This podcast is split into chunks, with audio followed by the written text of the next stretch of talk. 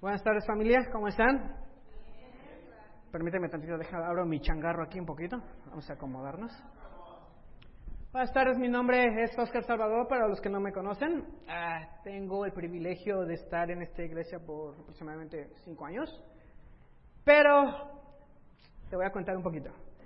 Primero que nada, hoy quiero compartirte un estudio acerca de la vida de Judas. ¿Qué es lo primero que pensamos cuando escuchamos ese nombre de Judas? Ah, un nombre malo, right? Pero déjame decirte que también Judas fue seleccionado por Jesús para ser un apóstol. En unos minutos te voy a compartir también cómo yo también fui seleccionado para ser un discípulo, pero uh, me fui de la fe. Pero antes de empezar, quiero te tengo una pregunta, amigo y hermanos discípulos. ¿Cómo está tu fe en este momento? ¿Hay algo que está inestable en ti? Acompáñame con una oración, por favor. Señor Padre Celestial, le damos gracias esta tarde, Señor, por la oportunidad que nos da de tener vida, Señor, por la oportunidad que nos da de tener una relación con usted, Señor. Padre, yo sé que usted siempre ha trabajado en nuestros corazones, Señor. Gracias por, por estar conmigo, Padre, en ayudarme en estabilidad, Padre, para poner, retomar mi camino con usted, Señor. También te pido que estés con los hermanos que están aquí hoy, Señor, por nuestros invitados, Padre, que tú me utilices, Señor, a poder llegar a sus corazones, Señor. Que sea tu espíritu que hable a través de mí, por favor, Padre, te lo pido. Quítame estos nervios que tengo, Padre, Señor. Yo sé que tú vas a estar conmigo, Señor. Te lo pido y te lo ruego en nombre de tu Hijo Jesucristo. Amén. Gracias. Gracias, como el nombre de, como ya acabamos de decir, el nombre de la lección se llama Inestable Judas. Si me acompañas, no puede faltar la, la frase favorita de Martín, abran la poderosa, por favor. En Lucas 6, 12, 16. Dice, por aquel tiempo se fue Jesús a la montaña a orar y pasó toda la noche en oración a Dios. Al llegar la mañana, llamó a sus discípulos y los escogió a doce de ellos, a los que nombró apóstoles. Simón, a quien llamó Pedro, su hermano Andrés, Jacobo, Juan, Felipe, Bartolomé, Mateo, Tomás, Jacobo, hijo de Alfeo, Simón, al que llamaban el celote, Judas, hijo de Jacobo, y Judas Iscariote, que llegó a ser el traidor.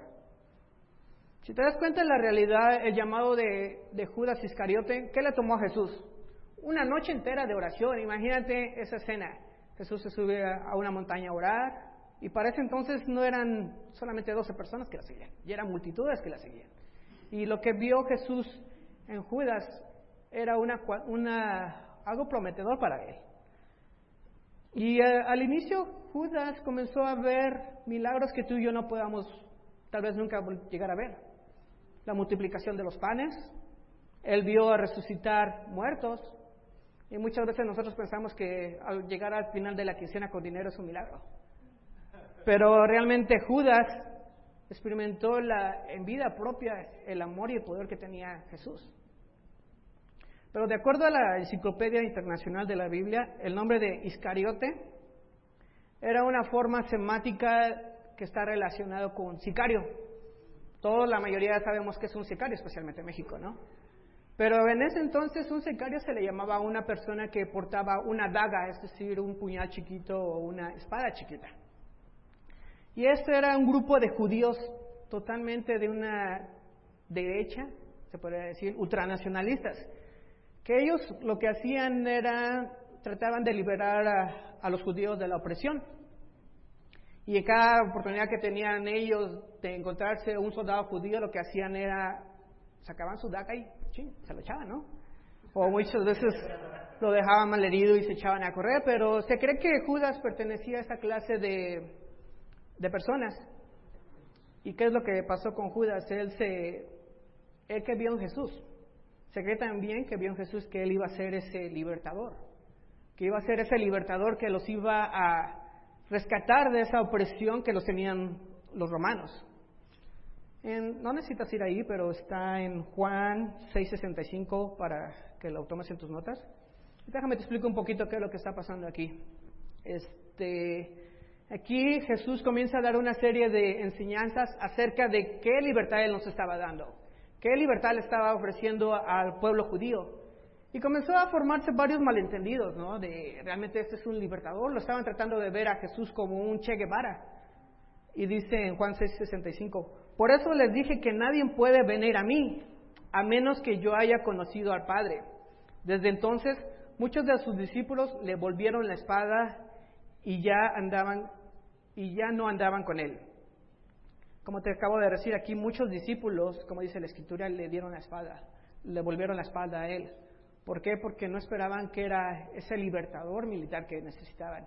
No veían en él esa, él no los quería que lo vieran como una forma política de liberarlos. Él les estaba ofreciendo otra clase de, de liberación, pero la liberación que les estaba ofreciendo Jesús era una liberación espiritual. Vamos a Juan 12, 70, 71. ¿Están conmigo? ¿Todavía no se me duermen? Amén. Gracias. Dice, Juan dijo, no los he escogido yo a ustedes doce, repuso Jesús. No obstante, uno de ustedes es un diablo. Se refería a Judas, hijo de Simón Iscariote, uno de los doce que iba a traicionarlo. Aquí que estamos viendo la decepción de Judas. ¿Por qué? porque como les cuento, no, él pertenecía a un grupo de, revolucionarios y a Jesús no, le estaba ofreciendo esa libertad. Pero lo que le pasó a Judas es que no dejaba que, no dejó que el poder, el amor, las enseñanzas de Jesús que estaba pasando transformaran su corazón. Y porque Jesús les estaba ofreciendo, como te digo, otra, otra forma de, liberación. Como leemos en, en Juan 6:71, le mandó varias advertencias. Y Judas no corrigió su camino, sino al contrario comenzó a empeorar. Quizás tú, me, te estás preguntando en este momento, bueno, yo no soy como Judas. Ya, yo tampoco me creía como Judas, pero más al ratito te voy a contar cómo yo tomé otro camino diferente. Pero sabes que algo que por seguro estás pasando ahorita, si nos estás visitando, es la persona que te invitó, tus familiares, están orando por ti para que tú te conviertas en un discípulo y veas el poder que a nosotros nos ha transformado al entregarnos a, a Jesucristo. ¿Y cómo respondes cuando la vida te, te da pruebas? ¿Realmente te vas a Dios y les entregas a Él, le entregas a Él todas tus sus dificultades o las tratas de solucionar por ti mismo.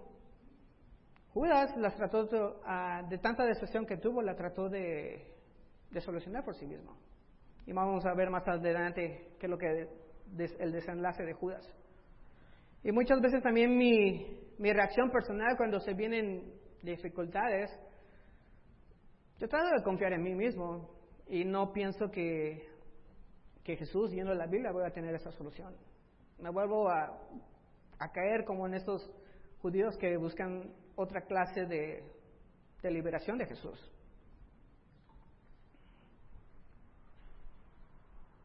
Vamos a Juan 12:6. Dice, dijo esto no porque se interesaba de los pobres, sino porque era un ladrón y como tenía a su cargo la bolsa del dinero, acostumbraba robarse lo que, lo que echaban en ella. ¿Sabe lo que estaba pasando aquí? Si te das cuenta de unos versículos anteriores, estaban hablando del famoso perfume de María. Ese era el perfume. Y Judas lo que tenía en su corazón era un avaricioso, porque el valor del perfume era de 300 dinarios. Y como dice la escritura, él acostumbraba a robarse el dinero. So, él estaba pensando, mejor en vender ese perfume y quedarse con el dinero. Y no lo hizo una vez, lo estaba haciendo varias veces, como estamos viendo en la escritura. ¿Y sabes lo que comenzó a causar en, Judas? Un patrón. Y no lo cambió. Y como podemos ver en Marcos, en qué es lo que terminó en ese patrón. Dice Marcos 14, 10 al 11. Dice, Judas Iscariote, uno de los doce, fue a los jefes de los sacerdotes para entregar a Jesús. Ellos se alegraron al oírlo y prometieron darle dinero. Así que, que lo buscaba, así que él buscaba la ocasión propicia para entregarlo. ¿Y qué estamos hablando de Judas aquí? Ya de un corazón materialista, varicioso, que no hubo un cambio en la forma de pensar de Judas y que se lo hizo más fácil vender a Jesús. Eh, nosotros ahorita en ese tiempo ya no podemos vender a Jesús, pero lo que sí nos puede pasar a nosotros es comprometer en, comprometernos en esas situaciones. ¿Y cuál va a ser nuestra respuesta? ¿Nos entregamos para satisfacer nuestros deseos? ¿O, ¿O hacemos lo opuesto? ¿Nos entregamos a Jesús? ¿Y qué es lo que fue pasando con todo esto, este patrón de, Judas, el materialismo, la falsa, eh, lo que estaba pensando acerca de Jesús, la decepción que le trajo Jesús de no ser ese libertador? Estaba preparando un corazón con resentimiento. ¿Y quién crees que encontró y quién crees que ayudó a ese resentimiento? Como dice en Lucas 14, 13. Después de tentar a Jesús, Satanás se alejó de él por algún tiempo. aquí estábamos hablando un poquito anterior donde Jesús fue tentado por, por Satanás durante los 40 días. Para ver que no pudo con Satanás, se quedó rondando, pero no rondaron nada más a Jesús, sino también a los doce discípulos. ¿Y quién crees que estaba batallando para ese entonces? Judas. So, todo ese camino que venía, ese patrón que tenía Judas de no, de no confesarse, de no ser hablado, de abrir su corazón a Jesús, llegó Satanás y ahí lo, enganchó. Como vemos en Juan 13, 27, dice, por tanto, como Judas tomó el pan, Satanás entró en él. Aquí ya realmente vemos como Satanás ya controlaba el corazón de Jesús.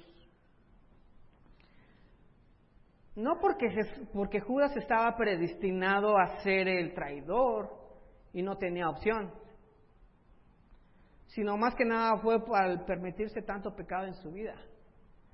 Y le abrió las puertas a Satanás y a su corazón. Y sabes qué, también en mi vida, como te estaba platicando, he encontrado situaciones donde yo he dejado que Satanás entre en mi corazón. Y te voy a contar un poquito acerca de, de mi vida. Yo me bauticé en el año 2000. Tenía 21 años. Me tenía aproximadamente dos años de casados. Y yo buscaba en Dios una forma de mejorar mi matrimonio. Según yo quería vivir mi, mi vida de, de soltero ya estando casados. Y la quería llenar con ese, ese vacío, lo quería llenar con, con Jesús. Pero no lo encontraba. Y mi, y mi inestabilidad espiritual comencé con una computadora comencé a buscar salidas en la pornografía. Y para mí fue el inicio de mi derrumbe espiritual, porque no fui abierto, porque me daba pena que un hombre casado, ¿cómo iba a estar batallando con la pornografía? Soy yo, ¿cómo le iba a decir a, a mis otros hermanos, ¿sabes qué, bro? Estoy batallando con la pornografía. Y de ahí mi, mi pecado comenzó a escalar fue una puerta para abrirle a, Satanás a que entrara en mi corazón. A tal grado que, que llegué a separarme de mi familia y también de Dios. Y me tomó acerca, y ya de ahí que me separé de mi esposa, todo se vino para abajo. Ah, comencé a robar en mi trabajo. Comenzamos, este, también estuvimos involucrados en tarjetas de crédito. Y todo esto se vino yendo para abajo. Comencé a buscar mujeres, pensando que con esas relaciones iba a poder llenar ese, ese vacío que yo estaba sintiendo. Pero realmente no, no, ese no fue el camino que tenía que haber tomado porque me llevó peor. Y me tomó a mí nueve años y muchas veces me salvé de DUIs, de enfermedades, de todo eso, ¿no? Para reaccionar y ver que realmente qué camino tenía que saber, dónde estaba mi estabilidad espiritual, dónde estaba mi estabilidad que podía encontrar con mi familia. Y sabes, ah, me costó trabajo porque yo pensaba que al regresar a la iglesia yo ya tenía conocimiento de la Biblia. Sabía que me iba a tocar confesarme, sabía que me iba a tomar, pararme otra vez aquí y decir, ser abiertos ante todos otra vez, ¿sabes qué? Yo pequé en esto, esto y esto y esto. Pero era mi decisión al fin y al cabo. O, o paso este trago amargo y tengo una estabilidad espiritual, no tanto para mí, sino también para darle una, una estabilidad a mi familia y yo me sentía, wow, comencé a pensar, comencé a prepararme, ¿sabes qué? Son mis hermanos, no me van a juzgar, al contrario, me van a apoyar. Lo menos que sentí cuando tomé esa decisión de regresar y pararme aquí enfrente fue este, que me iban a juzgar. Fue lo menos que, pensé. Y gracias a, eso, ahorita puedo decir que, que estoy aquí, que Dios ha transformado mi vida, y no, no me ha llevado a la perdición como llegó a Judas. Si vemos aquí en Mateo 26, 23, 25, le dice, el que mete la mano conmigo en el plato es el que me va a traicionar, respondió Jesús.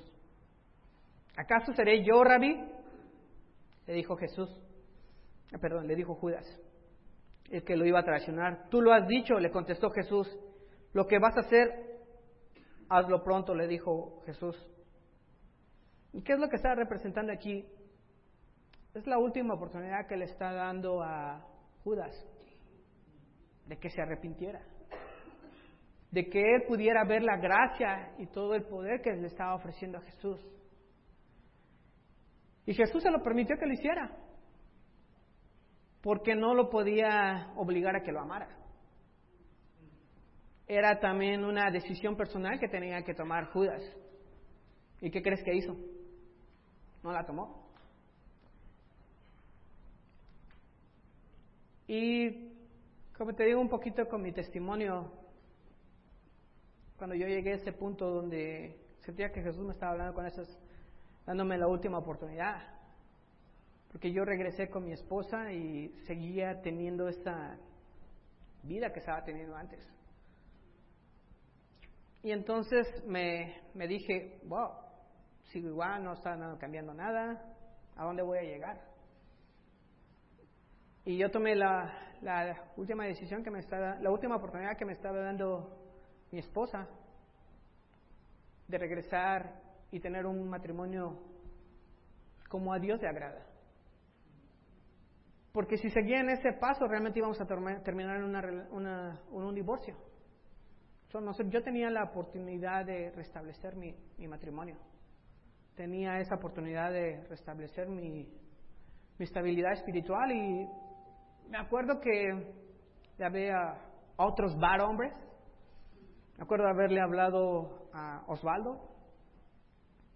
Me acuerdo haberle hablado a Ángel también que, este, que ellos fueron realmente los bar hombres que se sentaron al lado mío, me ayudaron a restablecer esa confianza en mí mismo, de, tomar ese amor otra vez a Jesús, de retomar mi camino que yo había dejado cuando yo me fui de la iglesia.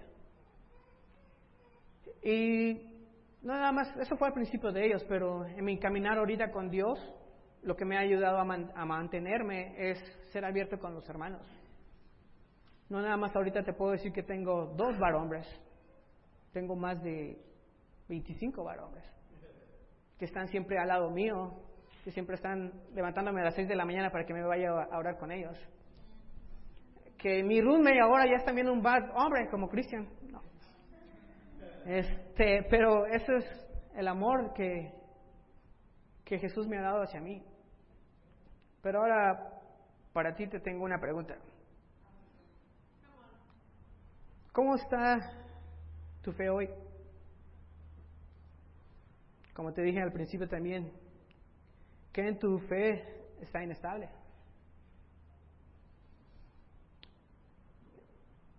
Para que mi fe se restableciera, como te conté, tuve que ser abierto, tuve que buscar amistades en la fe. Y más que nada, tener una fe personal mía. Y nada más eso te animo, ¿no? A que realmente nos sigas acompañando en las series y pienses realmente, ¿dónde está tu fe? ¿Hay algo inestable? Aquí estamos todos para ayudarte.